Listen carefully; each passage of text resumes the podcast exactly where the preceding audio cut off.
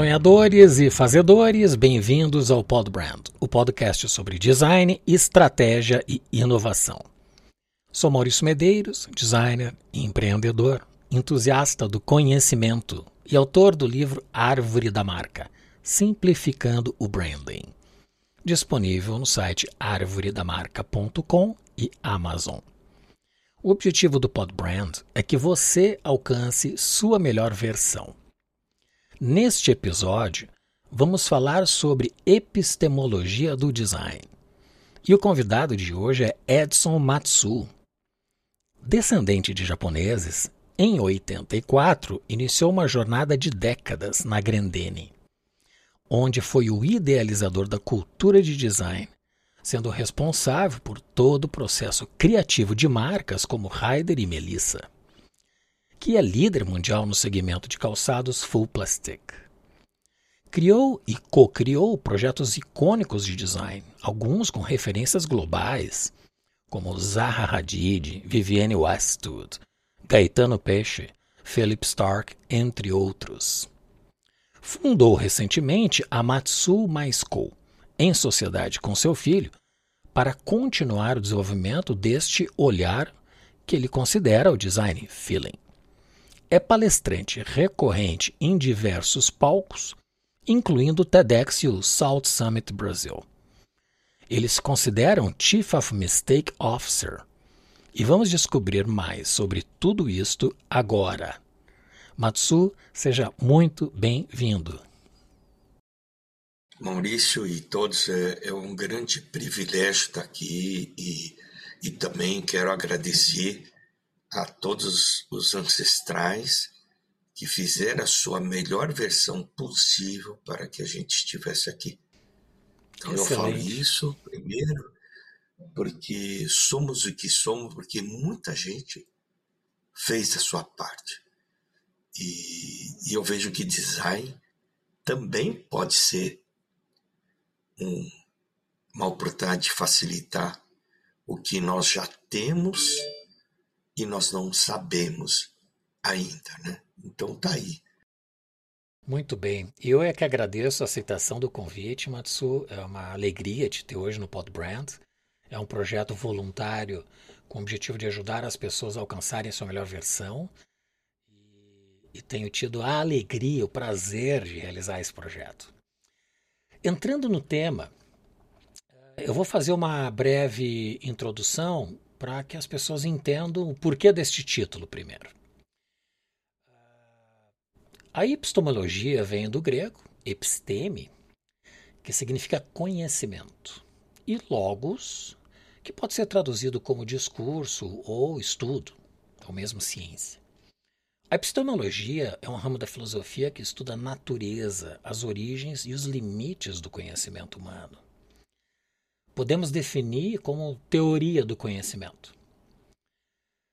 Observando a sua jornada e o olhar que tu tens sobre o design, Matsu, eu vejo que a busca por respostas tem sido sua grande inspiração.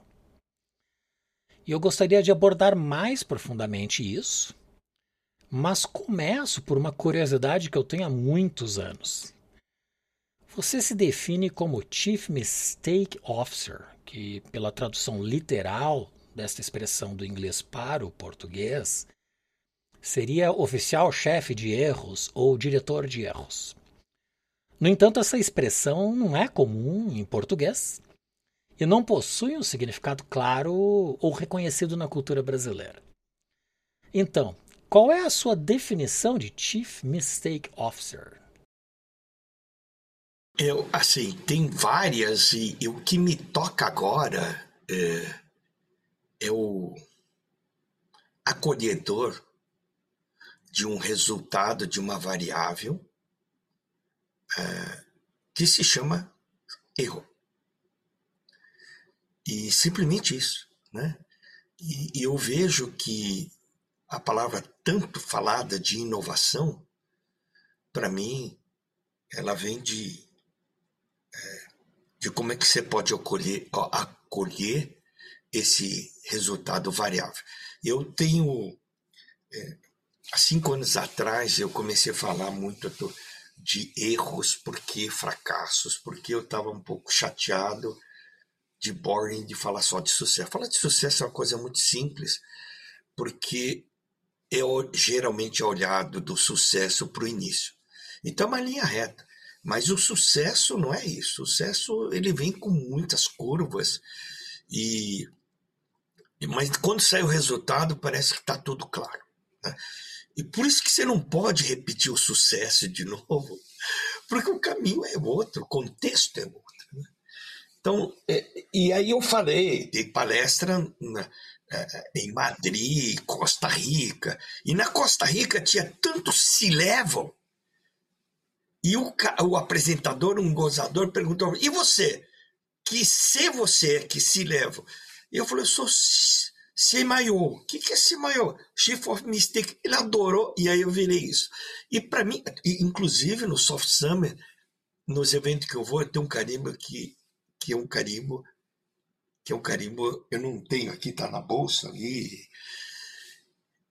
É, vai dar merda. Né? Que é um carimbo. Um carimbo mesmo? Físico? Carimbo, tem dois. E por que isso? Para mim, você conversar com a merda e colocar ela do lado e não confrontar, ela é uma grande aliada. Porque simplesmente ela está dizendo que o caminho pode ser diferente agora, mas amanhã pode ser certo. Né? Então, é, é, esse discurso, e quando eu falei de merda, você riu. A merda é onde está a inovação. Sabe por quê? Pouca gente segue em frente, desiste rápido. No fundo, o, o MVP, né, o Mínimo Viable Product, ele nada mais é é um ensaio de fazer uma merdinha pequena para não fazer uma merda em escala. Né? E agora eu inventei, eu vou dividindo para vocês, que é recente é essa, que é MVL. O que, que é MVL? Eu inventei o Minimum Viable Learning que você começa a fazer. E o que, que esse erro é uma variável?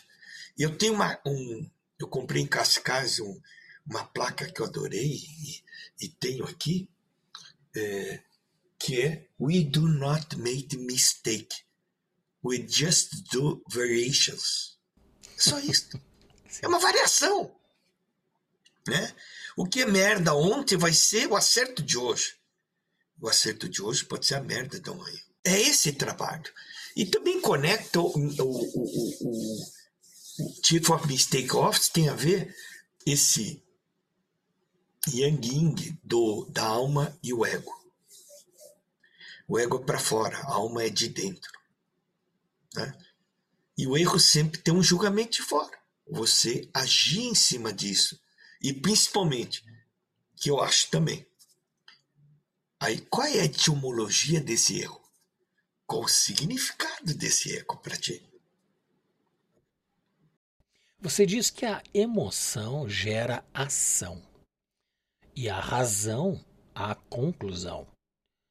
Como é este conceito? Como ele se aplica nos projetos de design que tu elabora? E é. quais respostas é, essa emoção e razão combinadas trazem? É assim, quer ver? o, o que eu tenho sentido é história de exclusão, de clareza, né? É, é erro ou acerto? Emoção ou razão?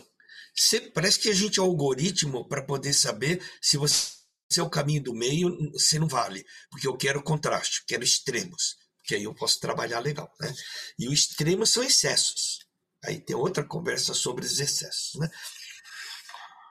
É, não é que uma coisa exclui a outra, mas tem uma coisa que vem antes. A iniciativa ela vem da emoção. A acabativa vem da razão. E a, eu aprendi contigo hoje na conversa prévia, no meio, como é que é. Tocativa. É, é o caminho do meio. Né? E o foco, que eu aprendi recentemente no, no curso que eu resolvi dar um limite para mim de excesso, de tanta coisa de fazer e dar tempo para praticar, a energia segue o foco e a direção. Você não tem, a energia é dissipada. Então, o Bob Durham que fala isso, né? Então, primeiro é emoção. E emoção não é uma coisa racional, é o que está dentro de ti. Né? E a razão de todas as ferramentas e que você usa. Aliás, é, antes da ferramenta são os artefatos que eu gosto mais do que as ferramentas, antes dela. Porque é feito com arte, que é imprevisível, é fenomenológico. Claro, as outras ferramentas vão fechando e depois você abre do pós-design. Porque eu vejo muita coisa do design que fala só de, de, da acabativa e não da nova iniciativa de ver o que se aprendeu para expandir. Ah, terminou, passei de ano. Né? Como uma utilitária. Qual o pós disso? Né? Então é essa história de emoção e razão. Emoção, ela inspira, ela liberta a sua ação. E a razão se também tem para concluir. E depois tem uma nova emoção diante que foi, se merda ou não, se deu certo, e vai seguindo o ciclo. A dinâmica que está relacionada a essa tua forma de pensar, ela vem do Eliyahu Goldratt. O Goldratt, ele é israelense, fundador da, da teoria das restrições. E o primeiro dele, livro dele, que eu acho que é de 85, talvez 84, que é A Meta. Inclusive um livro que é uma das referências para toda a sua diretoria do Jeff Bezos da Amazon.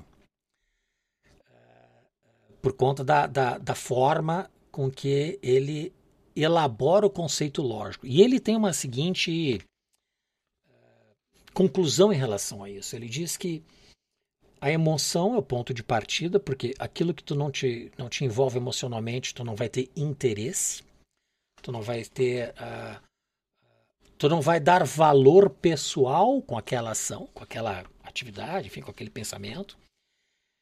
Mas ele também relaciona, além da lógica, da razão, ele relaciona a questão da intuição. Que a emoção alimenta a intuição, e esta intuição que é, é, é, uma, é a raiz da genialidade que cada um tem. Alguns não sabem ou não descobriram ainda a sua genialidade, mas todos têm a sua própria genialidade. E que alimenta a razão. E aí é um círculo virtuoso. E isso eu tenho no meu livro. Eu vou te mandar meu livro em breve. Vira de ponta cabeça. Opa. O livro. A capa. Assim? É isso, por favor. A intuição para mim são as raízes. E para mim, eu desconfio que as perguntas silenciosas é o terreno fértil das raízes, porque você não responde, porque elas vão fazer um trabalho e no momento que você precisar, a resposta vai aparecer. Porque quando você responde uma pergunta, é a desgraça da pergunta. A pergunta aberta pode oportunizar essa raiz que está por baixo, que tem conexão com outras raízes. Tem. Numa floresta né, de riqueza que é a própria intuição. Desconfio isso, porque muitas vezes, por isso que o livro, eu escrevo muita pergunta para mim. E esse é um exercício de eu me acolher também, não querer responder tudo, como um bom japonês que aprendeu ter que ter toda. Isso aí está no meu TEDx de 2018 em São Paulo, com a minha pergunta silenciosa. E essa é uma paixão minha porque a minha vida toda de design era responder briefing com respostas rápidas. é, resposta rápida que uh, eu divido. Eu tenho uma filosofia que é assim, que eu aprendi na Grindene, né? Tá no planejamento? Tá. Então a gente já tá atrasado. Interessante.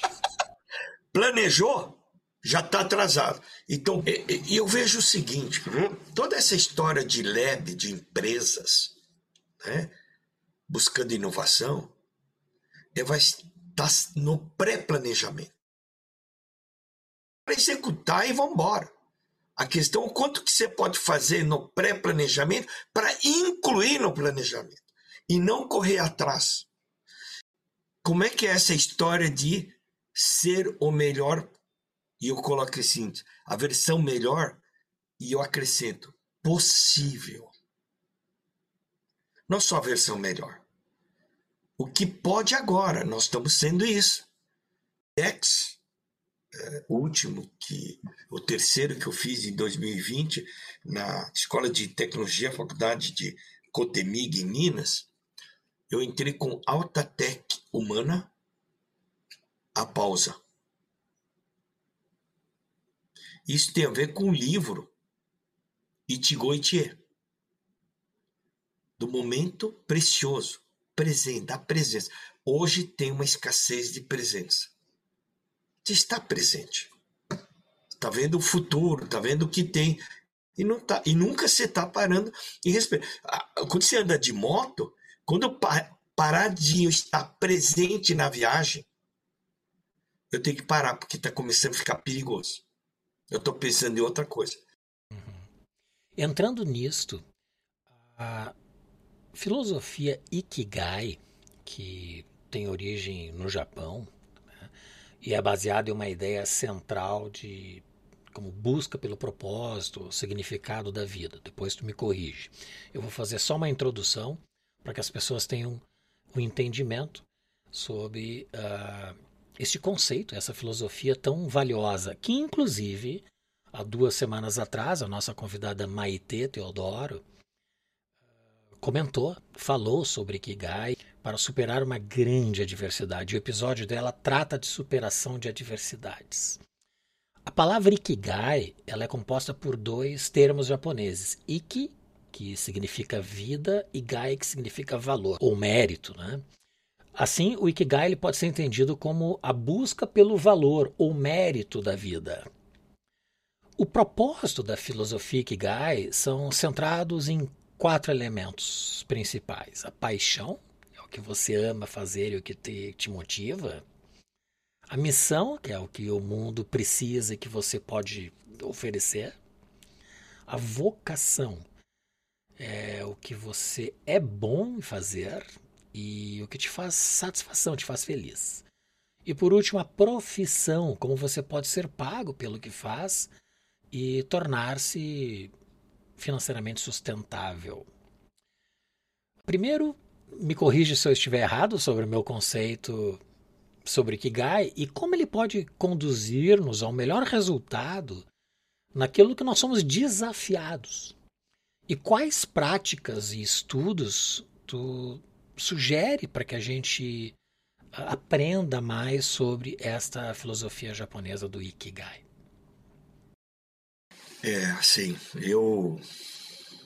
A minha história com o Ikigai tem muito a ver com minha rebeldia com a cultura que eu honro, a japonesa. Eu nasci, sou filho de japoneses e da primeira geração, nasci em Maringá, no norte do Paraná, centro assim, de uma colônia japonesa, fortíssimo. Depois fui para São Paulo estudar, aí criado lá, e depois vim para o Rio Grande do Sul. E essa história do Ikigai, para mim, representa o um entendimento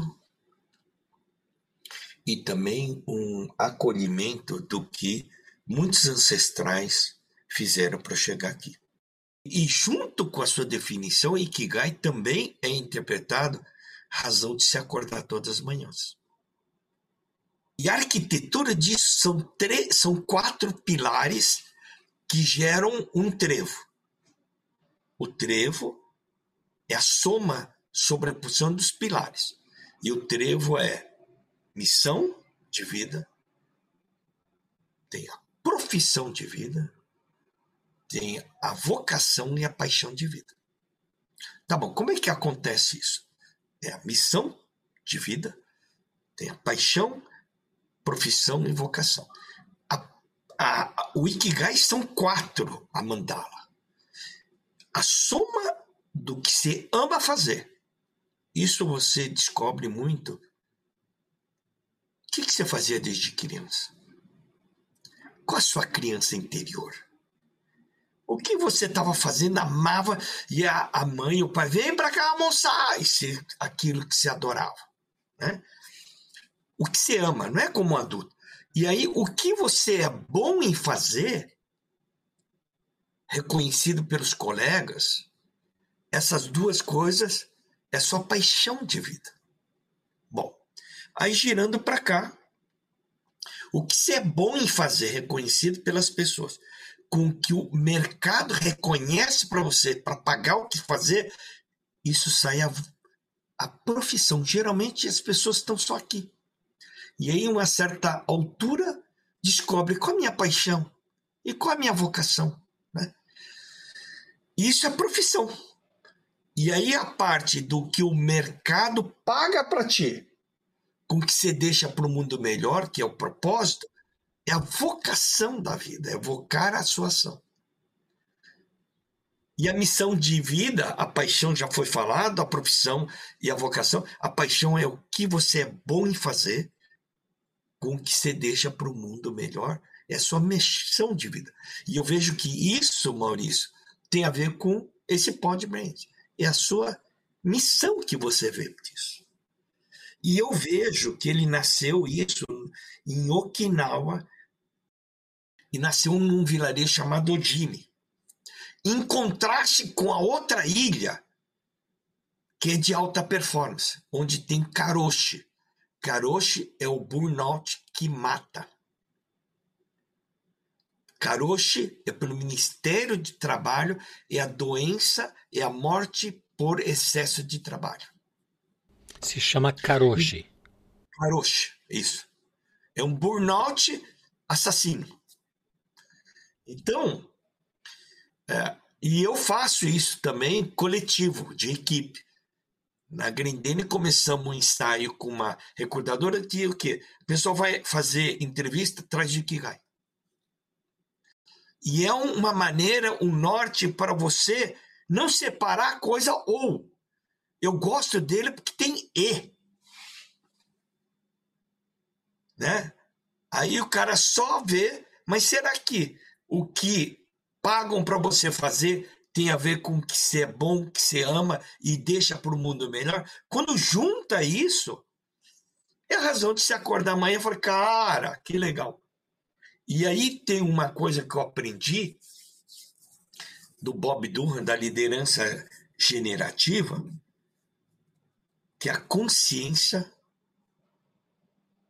oportuniza seu poder de escolher sem consciência, alguém está escolhendo para ti. E aí você escolhe. Então é um norte, não é excluindo, é uma das coisas que eu acho fantástica para você essa questão do.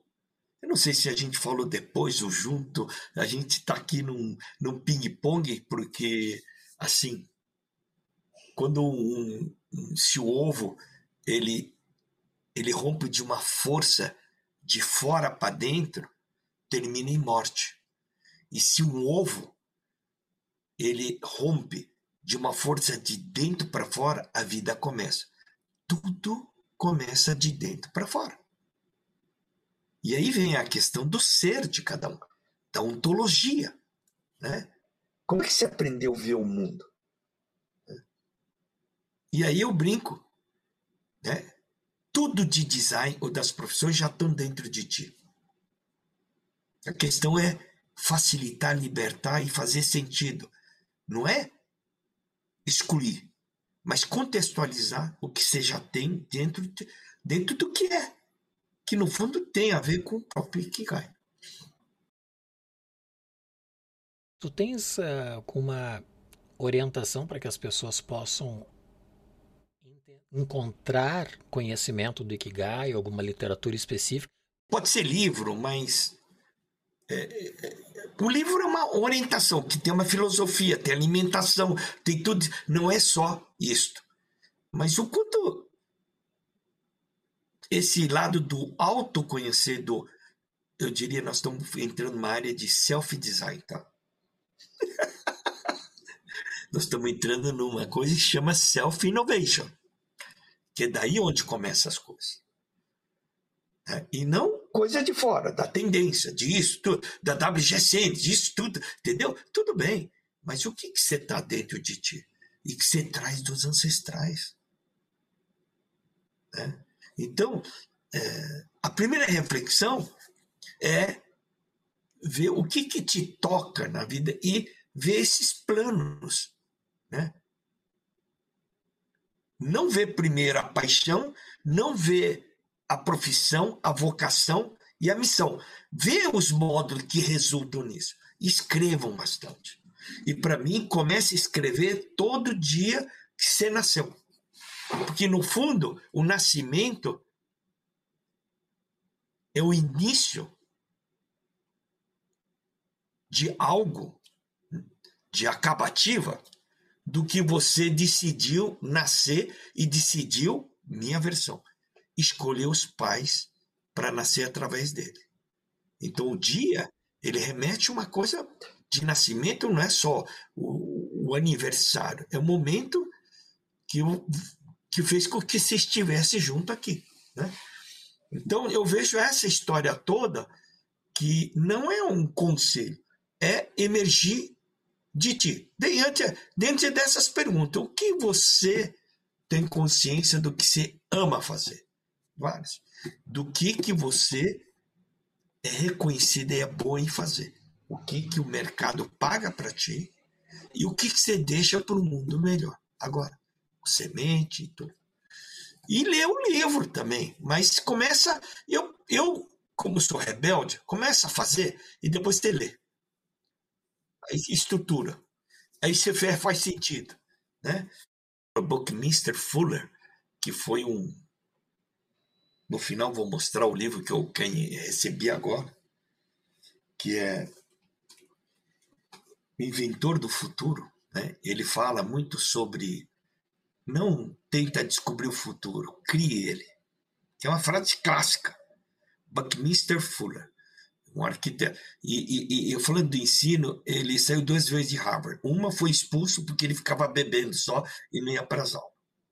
E segundo, ele falou que a engenharia não estava entregando nada de novo, pelo que ele sabia, não fazia sentido. E doido, pancada, né? Tem a geração hippie, tudo, da geodésica, então tem uma história. E ele falava: toda criança nasce um gênio. Fico com uma pergunta silenciosa, sem resposta, do quanto Ikigai, a evolução dele é a busca da sua raiz, da capa. E não é novo, não é o fruto de si. É você buscar a sua essência. Eu acredito, depois de muitos anos, o Ikigai talvez tenha três tem quatro palavras. Porque no fundo, o que está fazendo sentido você já tinha. Né? Não vem de fora essa conversa está sendo transformadora para ti porque tem conexão com o que você já tem dentro.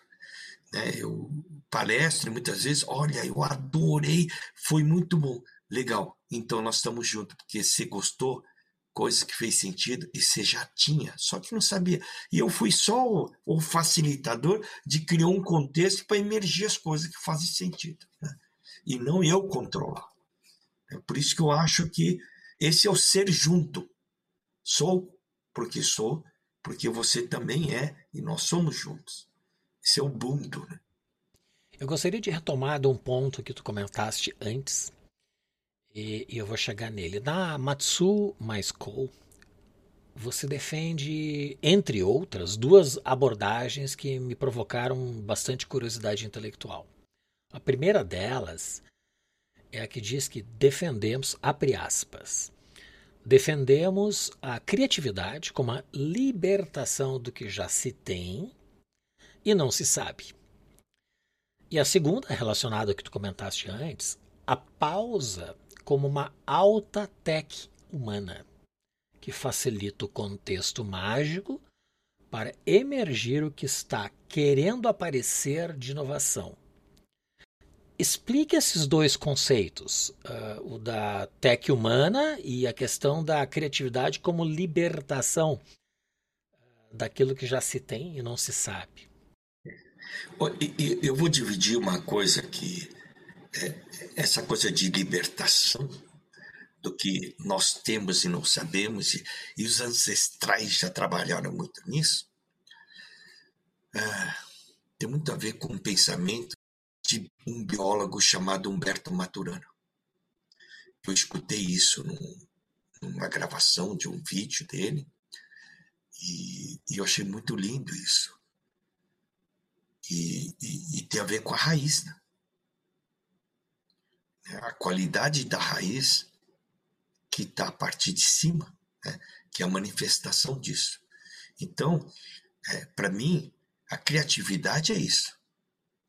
Porque a criatividade, para mim, ela nasce num contexto, aí vou falar do contexto, de limitação de recursos, não excesso de recursos. Né? E, e, e essa libertação, é, ela vem com poucos recursos, quando você não tem. É, eu tenho um livro que é um livro francês do, do que a população cubana fez com o embargo americano. Então, de uma hora para outra, termina, não tem mais assistência técnica. Como é que você vai resolver um ventilador que quebra a pá?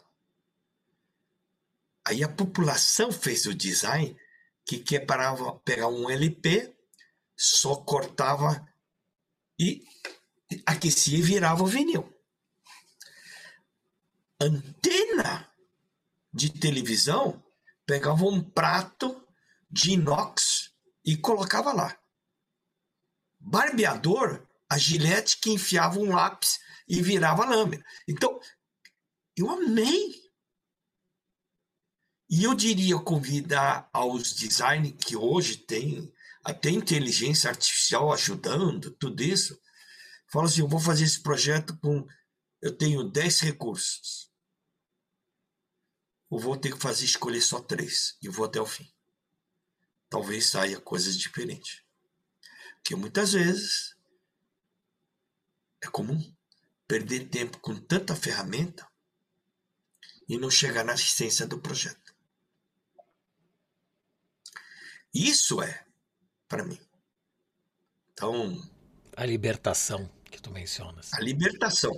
Mas você facilita ela, com excesso de recursos, eu já vi muita gente se perder nos recursos.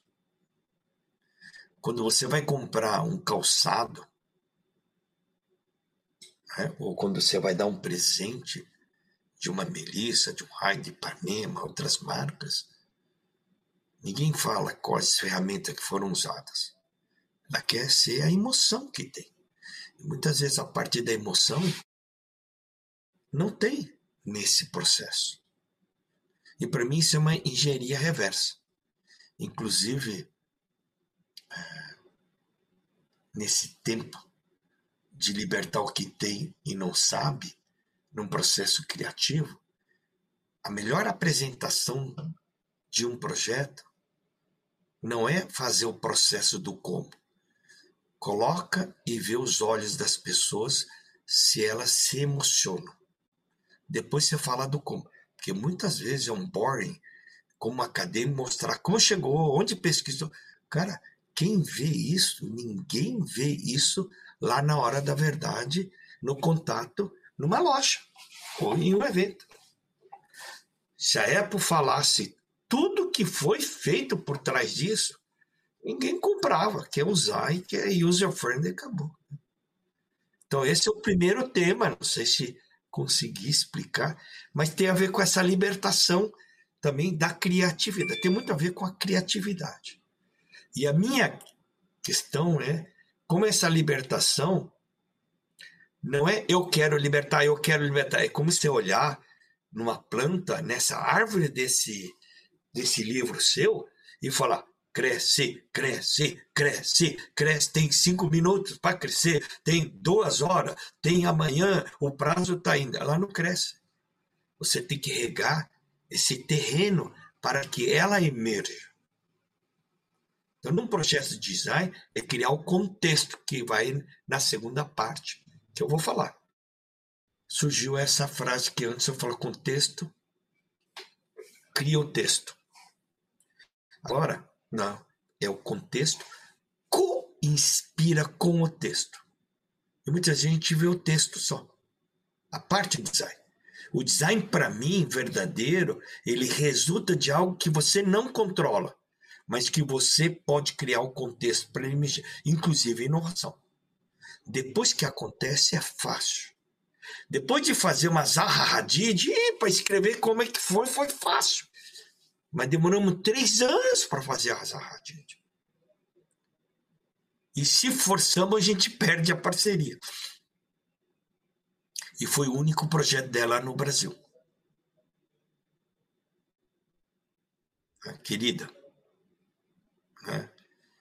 E eu tenho, sou grato a Grendene de ter convivido com pessoas de equipe aprendida e também esses malucos aí que eu inclusive tem inclusive o Neymar que eu fui lá pedir uma benção para ele e, e, e, eu ficava meio mudo né? Porque parecia era, um, era uma energia assim fantástica. E então o contexto cria o texto. Contexto co-inspira entendendo que a co a inspiração a co é você respirar para dentro e você libertar o que tem dos dois lados. O texto vem do fenômeno, do contexto. Então são pensamentos. Aí você fala, da onde vem, professor, vai surgindo e, e né, entendeu? E, e, eu vejo que a conspiração tem a junto que, que é falado, mas co-inspiração é inspirar no outro, o outro te inspirar e vamos que vamos.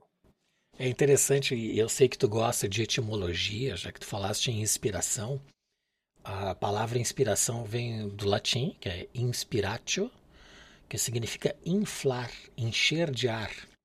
Originalmente, o termo era utilizado no contexto religioso para descrever o sopro divino que dava a vida à alma.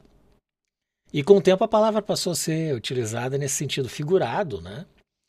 para se referir a uma ideia que infla, que anima a mente anima, de alguém. Né? Anima é, tem a ver com a alma.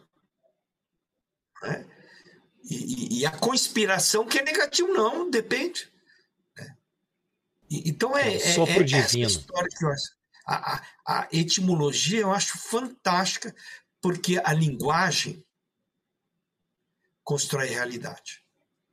E muitas vezes eu vejo usando palavras que contradiz isso. Então, no Soft Summit, eu vi um fórum na arena muito lindo, as pessoas falando e tal, mas o título me distanciou, me contraiu meu corpo, não expandiu.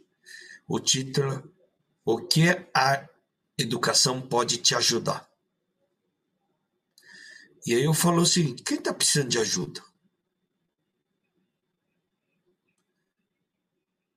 Será que a educação não precisa ela mesma ajuda? Agora, a educação, o que a educação pode estar a serviço, para mim é outra coisa. Entrando numa outra abordagem que faz parte da metodologia da tua empresa de consultoria Matsu Co. você adota um método que é o design feeling. E tu define ele da seguinte forma: aprimorar e ressignificar produtos e marcas para que representem potencial do negócio em seu mercado. Explique esse método e ainda quais são os princípios que dão sustentação para esta abordagem do design feeling. Assim, é muito é muito difícil e a gente discute muito. É, existe sem dúvida essas essa linearidade entre aspas, né? Mas ele tem muito a ver a maneira que se lida e conversa também. Agora, a essência disso, esse feeling, tem a ver com o sentir da própria empresa para o mercado, que é o lance das raízes do seu livro e não a parte de cima. A parte de cima são as raízes. Os frutos são embaixo. Então, é a história do autoconhecimento. Por que isso? É muito comum, e eu comentei isso, confundir o ser de uma empresa com o modelo de negócio da bola da vez. Eu vejo que o modelo de negócio é uma coisa não tão definida como a essência. Né? E, e então vem com essa abordagem. Então tem uma flexibilidade, não é eu sou isso e acabou. Você está sendo uma das um, um dos galhos da sua árvore e os frutos é isso. Mas você pode ter outro galho. Isso dá liberdade e não dá. É claro que uma empresa que teve sucesso com calçado, teve sucesso com filmes, teve filmes de fotografia revelado, teve sucesso com celular né, finlandês, que tinha um título fantástico, Connecting People. Putz, era uma coisa mais. O título, os slogans, só que a conexão com as pessoas, acho que não estava rolando muito direito, né? E tem um boato que na época era que eles mandaram todos ir lá e colocar engenheiro. Isso é papo de designer, né? Mas tudo bem lá nessa empresa Nokia que eu, que eu vi. Então, é porque o modelo de negócio era aquilo, mas não era a essência. Se você vê que a essência Connect People, puta, é o digital. Né?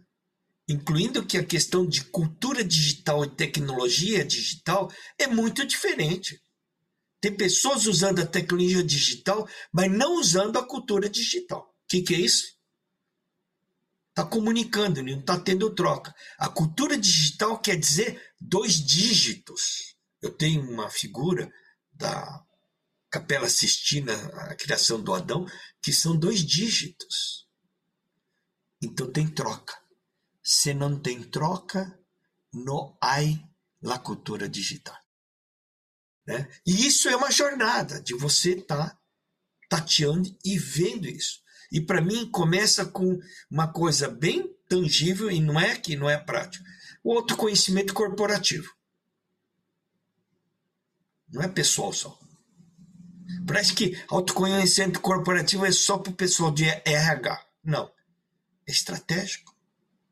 Olha bem, eu honro uma empresa que eu posso falar que todo mundo está sabendo que não é um projeto sigiloso e, e, e, tem a ver com o futuro, que já foi. Eu sou conselheiro lá também da Universidade Grendeira. Era academia, virou. Então, te acredita no ensino personalizado. Inclusive, a área de design é um laboratório. Como eu não sabia de design, eu fui fazendo o que eu imaginava. Talvez eu fosse reprovado se fosse ter uma academia tradicional. Né? O primeiro módulo foi líder de si. Como é que você pode liderar que, se você não se lidera? Né? Isso é mais essência. O, a pergunta é, silenciosa, o quanto você se conhece, o quanto a empresa que você está se conhece e aceita. Bom, agora a gente está entrando em cultura. Né? E a questão para mim de propósito, a questão é um design que se transforma mesmo se não estando aí, e não um programa. Porque é uma continuidade. Propósito não é um processo. É uma semente que não tem fim. Aquela árvore, ela tá lá porque a missão dela é criar mais árvore e criar uma floresta daquilo. Né? Então, falar dessa sequência, mas a essência é isso. Aí você entra no Ikigai, entra as perguntas silenciosas, entendeu? O contexto que a empresa vive. Muitas vezes o contexto não é incluído. E é um campo de energia, não é um pano de fundo. O contexto faz o design, o contexto faz a inovação. E o contexto também oportuniza o aprendizado. Ele resulta. E o contexto é o terreno fértil dessa árvore que você falou, que tem a essência e tem os frutos, que a raiz é a essência e os frutos são os modelos de atuação. Faz sentido? Tô, Faz só... to totalmente é. sentido. é como uma preparação da terra para ser, então, cultivada e que se colhe os frutos num futuro próximo, que é na próxima estação. E essa estação pode se dar ao longo de anos, mas é um processo de preparar o terreno, de, de, de buscar as, a situação mais adequada para essa árvore evoluir, né? que é o contexto, como tu falas. Maurício, quando você fala Fred Jelly, meu colega de faculdade de cursinho, capaz, toda essa, entre aspas, querido grupo de amigos, né? são as raízes desse projeto. E eu quero ser essa raiz. O fruto a gente não controla. O fruto, quem é, são as pessoas que vão assistir. E eu estou falando isso porque não vou entrar nos detalhes técnicos que variam. Mas a essência está aí. Né? Desse autoconhecimento. No fundo, é um self-design para uma oferta de design, de inovação. É, o Ronald Capaz foi o nosso convidado do episódio número 2. E, e, o tema foi interessantíssimo, eu recomendo a todos que assistam, que é uma frase que ele cunhou, uma citação, que diz o seguinte: O valor do design é o design do valor. E este foi o tema do episódio. Legal. E, e aí eu divido o valor do design. O valor do design, design é o design do valor. E eu vejo que o design, como um artefato coletivo de construção de possibilidades, ele, antes, ele é um design de contexto. Só. Se não tem o contexto, não vai ter longevidade, vai ser um programa. Aí a pergunta é: todo bom MVP ele cria contexto para naturalmente escalar. Claro que você impor, mas se não tiver o outro lado como escala, como aderência, não vai acontecer. E para mim, tem uma. Eu estou no Buckminster Fuller porque eu, eu triturei ele na faculdade recentemente para o Soft Summit e eliminei muita coisa. E aí tem uma coisa que foi forte, né? Eu falava que inovação não é processo, é crença. E para mim eu tenho uma versão nova. Inovação é fé, como design é fé. Porque a fé é diferença de crença. A fé vem de dentro de ti que faz sentido. A crença, você pode estar seguindo alguém que disse algo. Entendeu? Eu estou falando isso porque o outro disse. A fé que tem dentro é seu. Vem com os ancestrais, vem tu. Eu tenho fé e essa é minha fé, não é a fé do outro. A fé do outro é a fé do outro. Né? É, a fé tem uma raiz uh, em esperança. A fé tem uma raiz esperançosa, né? Aí eu vou colocar Paulo Freire junto do esperançar, mas é porque tem ação, né? Eu tenho fé e não é esperar para acontecer, você vai você faz para transformar, né? E a crença é acreditar em algo que o Steve Jobs disse. Eu estou brincando só. Mas eu não sabia disso, hein? E aí, aprofundando, veio esse presente recente, né? O design como uma fé de transformação, de criação de contexto. Você cria contexto para que o texto emerja. Em sua recente palestra no Salt Summit Brasil, em Porto Alegre, você abordou outro conceito que é muito instigante que tu comentaste no começo do nosso episódio. Se um ovo se romper por uma força exterior, a vida termina. Se romper pela força interior, a vida começa. Explique melhor esse conceito e como ele se relaciona com a vida e os negócios que tu aplica com a Matsu mais Co. Eu vejo que esse co ele é uma é uma inclusão de várias visões, né? E, isso do ovo tem a ver com o próprio Ikigai, né? Que nós falamos.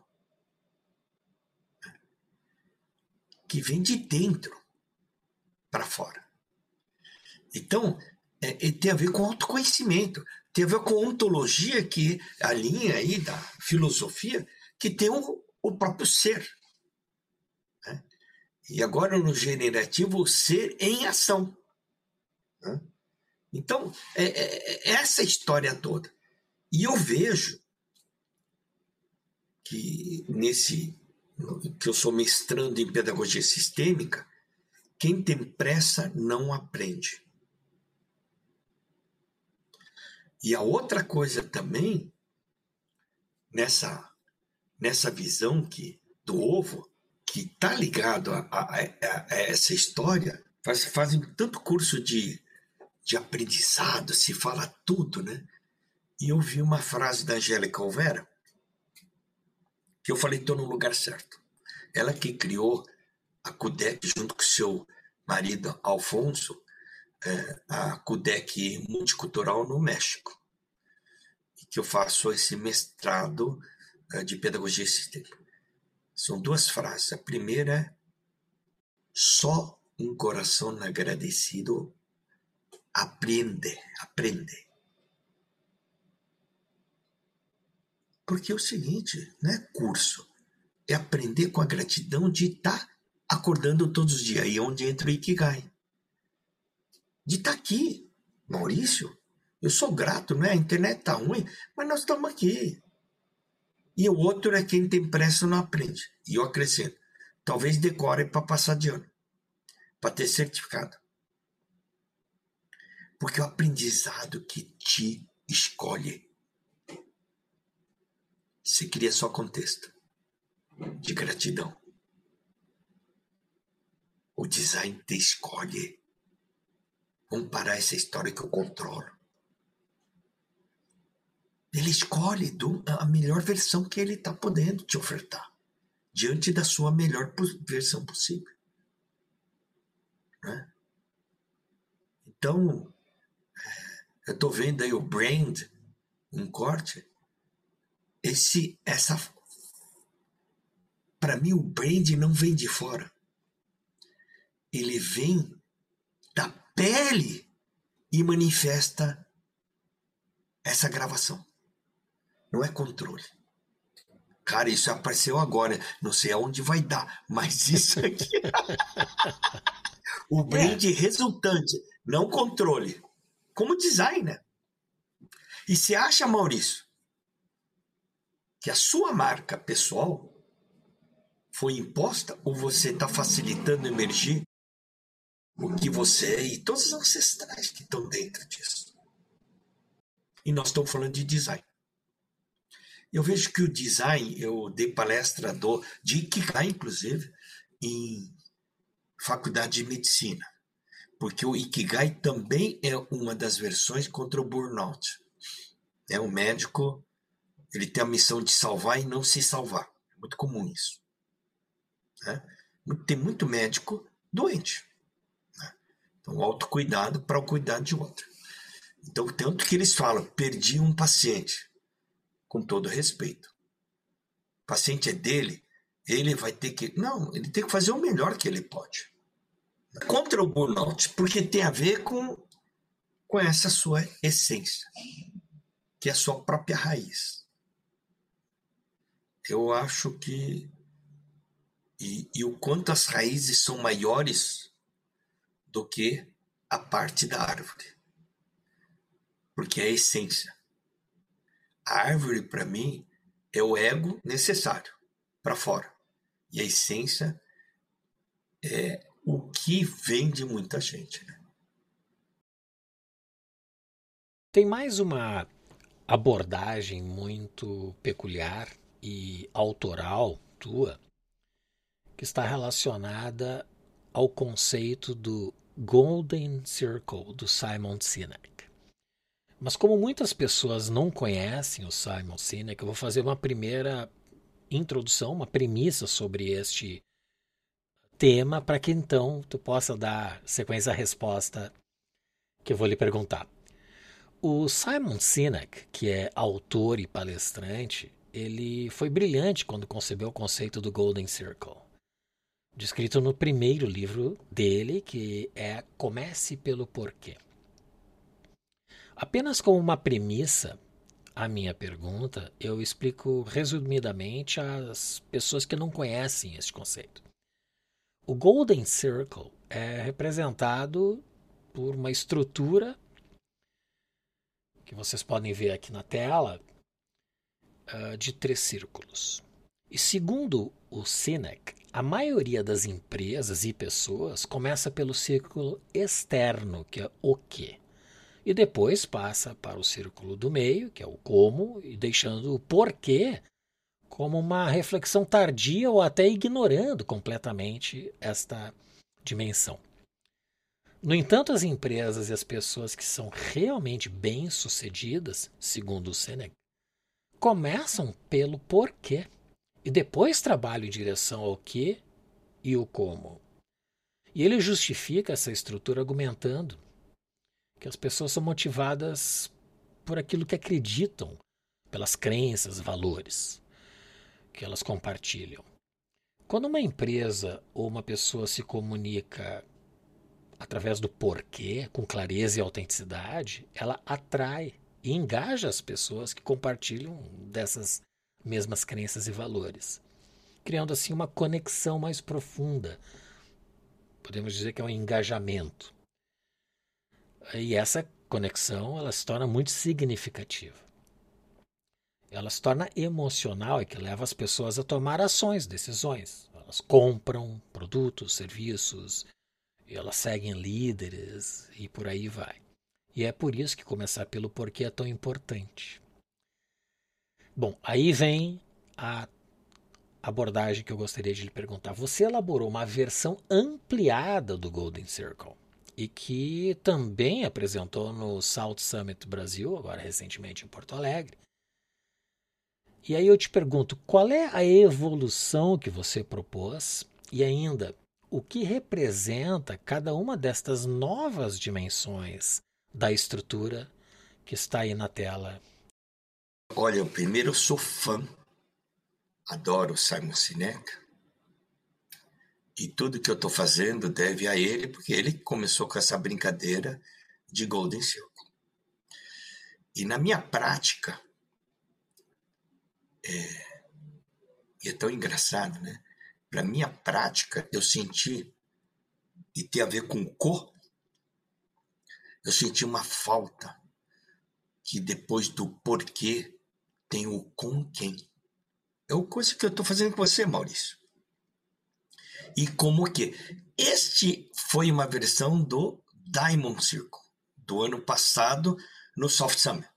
E nesse Soft Summer, eu falei, não, já já estava evoluindo isso. Eu falei, não, vou apresentar o Esmeralda Circle, que é o para o quê. Então, é, eu vejo que o porquê é a essência.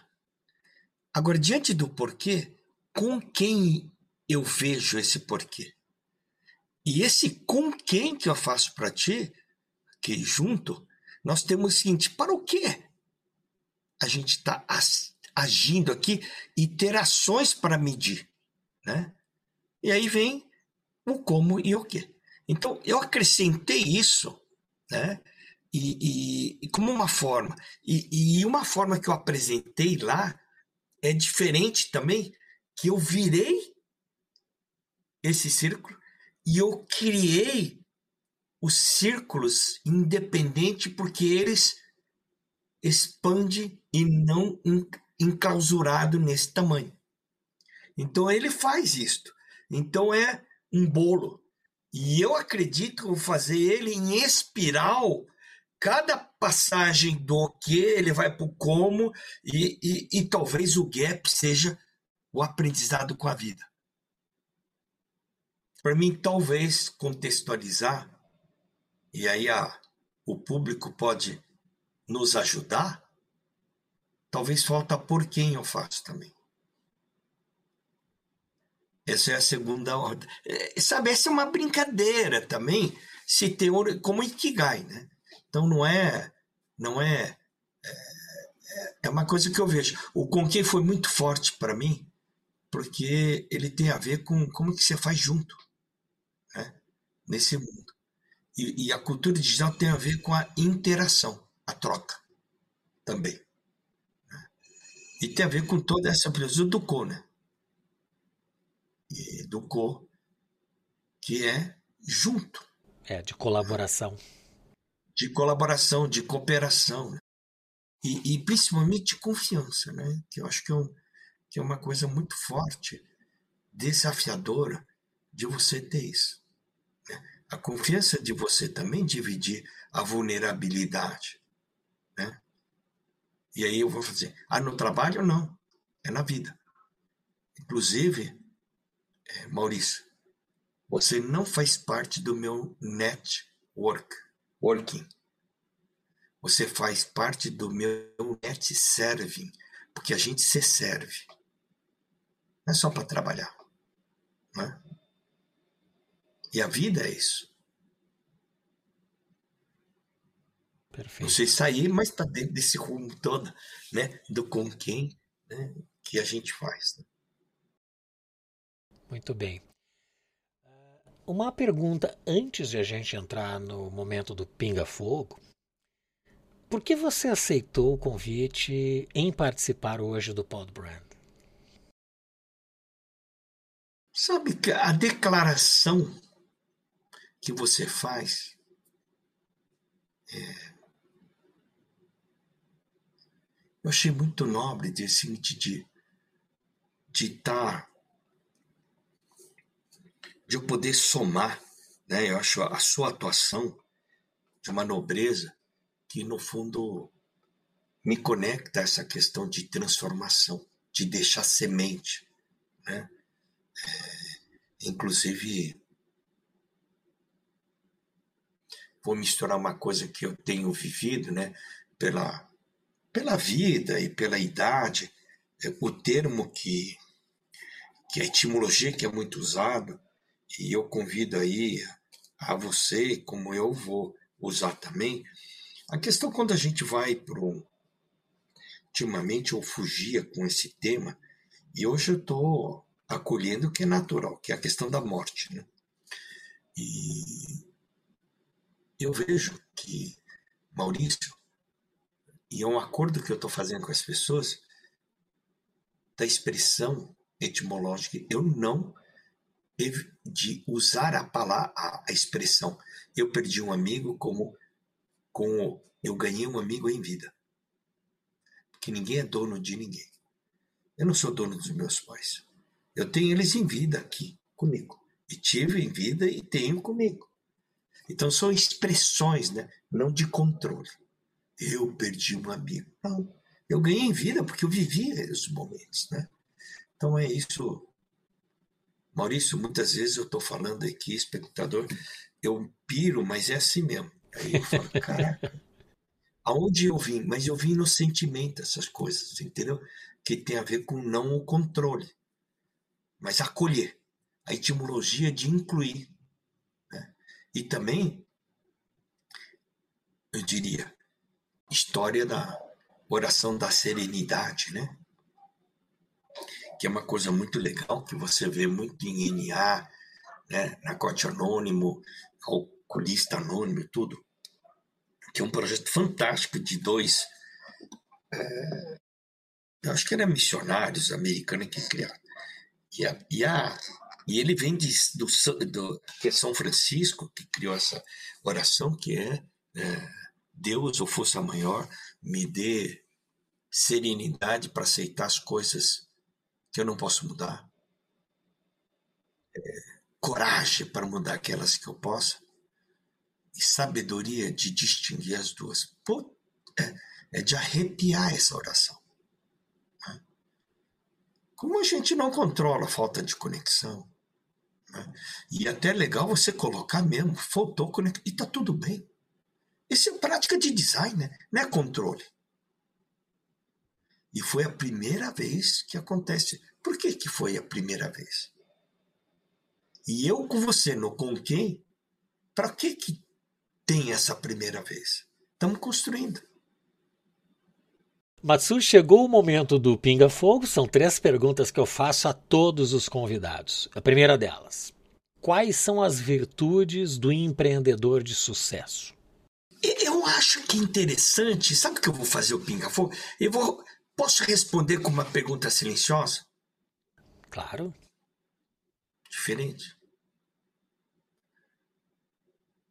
Porque o empreendedor de sucesso pode estar conectado com o seu empreendedorismo na vida.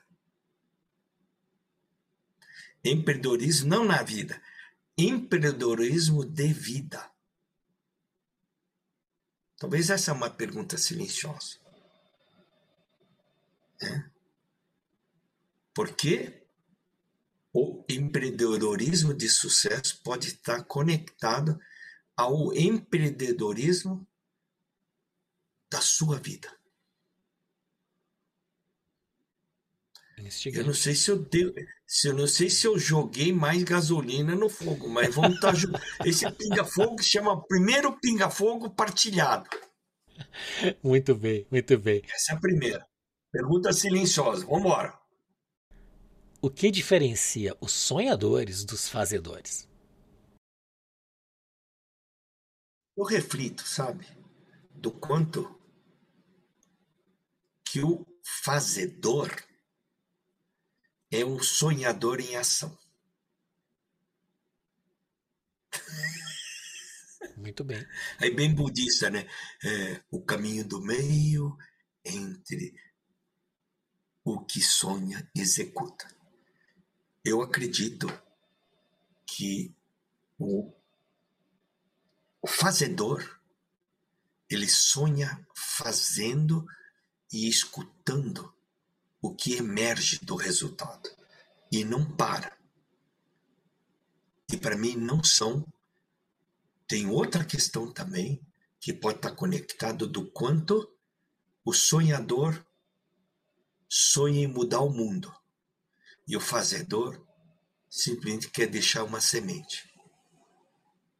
O quanto que o sonhador quer o ótimo e o, e o, o fazedor quer o bom suficiente. O quanto que o sonhador nunca inicia e o fazedor, já iniciando, ele fez 50%. Jaime Lerner, esse. O sonhador inicia com o máximo viable product, E o fazedor começa com o Minimum Viable Product. O quanto que o sonhador quer tudo claro para iniciar. E o fazedor inicia o que tem para o caminho emergir. Pô, é uma espalhação de pinga-fogo, mas é isso aí. Excelente. E a última, o que é design? Então é interessante, né?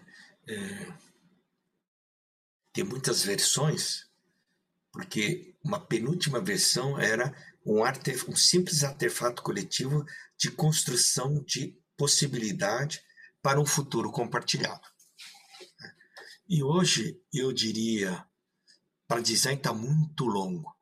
O design para mim é um faci é um o design para mim é um co-criador de contexto para um futuro compartilhado. Matsu, nós estamos chegando ao final, mas eu gostaria ainda que indicasse um ou mais livros que ajudem as pessoas ô, a alcançarem. Professor, desculpa, desculpa. Bota o Pinga Fogo. Tá, peraí. peraí. Pinga Fogo para todos. Continuar. Que eu acho legal. Né, que tá escutando.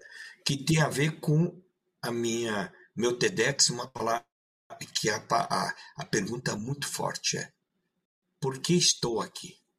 E para que estou aqui?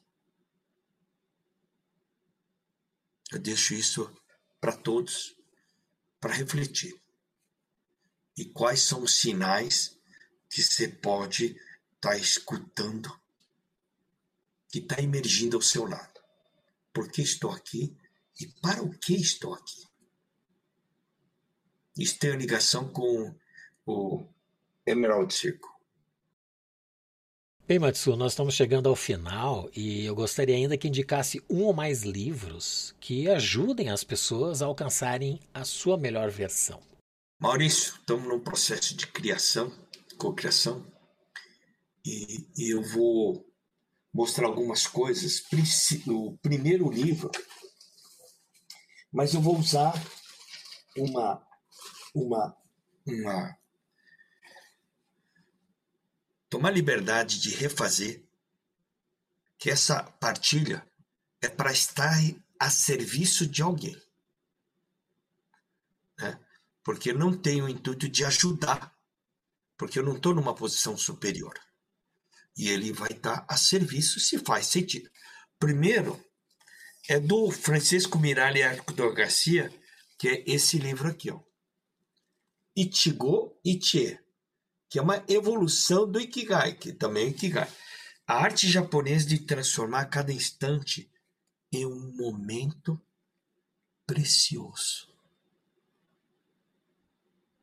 Esses momentos que a gente passou. Cada momento, cada segundo. Cronologicamente,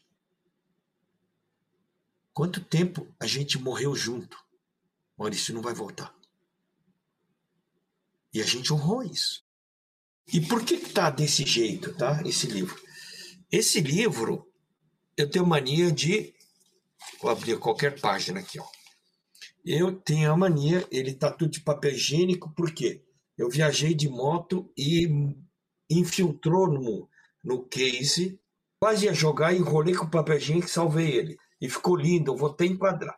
E aí eu divido contigo, com vocês todos, essa parte que eu abri agora e esses recortes tudo é de coisa onde eu estava.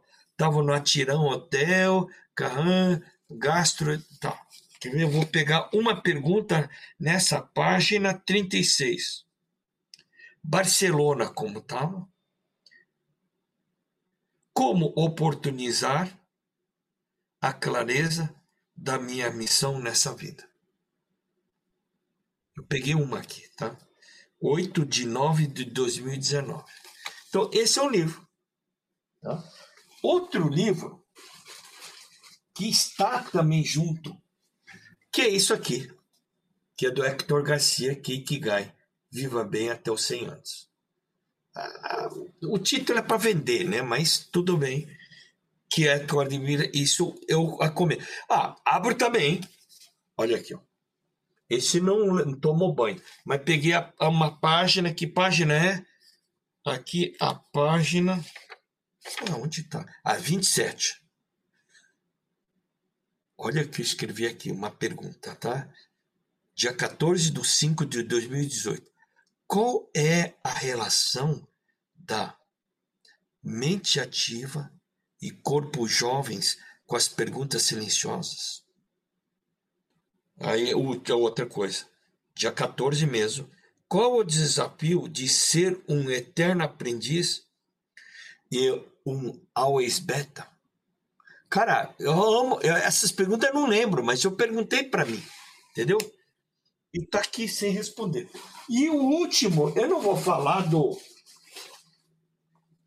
Esse também eu indico para quem gosta de design.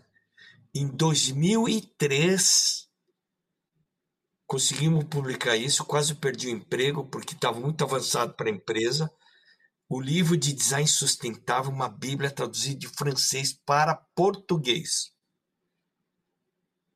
2003, a gente está falando sobre isso. Qual o título desse Fala livro e, e, o autor?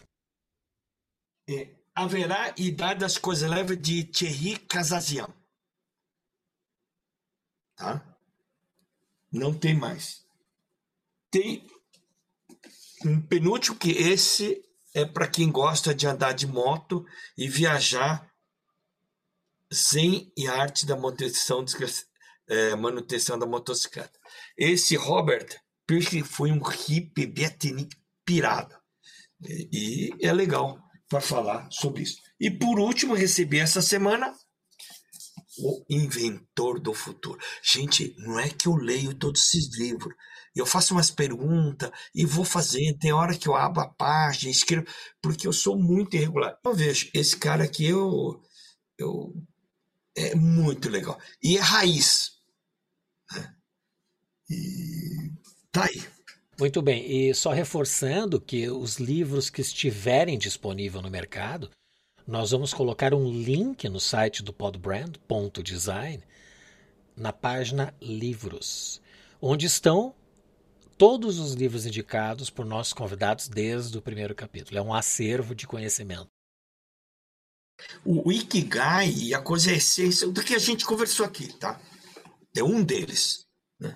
E os outros são reflexões. Então, não tem de perguntas aqui, mas aí, viu, tem algumas loucuras aqui, mas tá tudo certo.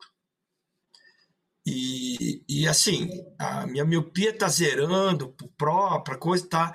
E aí talvez estou já operando ano que vem catarata tal. Mas eu falei, pô, identidade da. Pô, esse óculos tem a ver com, com, com o co, né? Do, tem o, o, o infinito, tem tudo. Pô, é a marca, né? E aí eu falei assim, pô, como é que eu vou estar tá fazendo nas lives? Já estou fazendo um tempo e apareço sem óculos. Aí eu coloquei esse óculos que ele não tem reflexo. Perfeita, melhor lente, só que tem o seguinte, ó, ele não tem lente. E, no dia a dia eu uso, mas aqui tem é, esse é o meu meu minha máscara, né? E, e, porque muitas vezes eu comecei a fazer uma palestra, mas não é você, o Banzai, eu, meu apelido é Banzai. Falei, não, não, não, tá bom. Então eu peguei um que é o segunda a coisa que não tem lente, já estava meio quebrado, e esse é original. Né? E esse óculos aqui eu tenho. É, o pessoal me chama de Mr. Magu, mas tá tudo bem, mas tá tudo Eu tenho ainda uma última pergunta que o Leandro Berti, que é PhD em nanotecnologia, e que esteve no nosso Opa. episódio da semana passada. Ele fez para o nosso próximo convidado, sem saber que seria você. A pergunta dele é: qual será o futuro do ser humano e como estaremos integrados e humanizados no contexto das novas tecnologias? Muito. Puta, pergunta fantástica. Eu acho que hoje nós estamos vivendo já a modernidade 4.0 do digital. estamos indo para 5.0, onde coloca as pessoas, certo?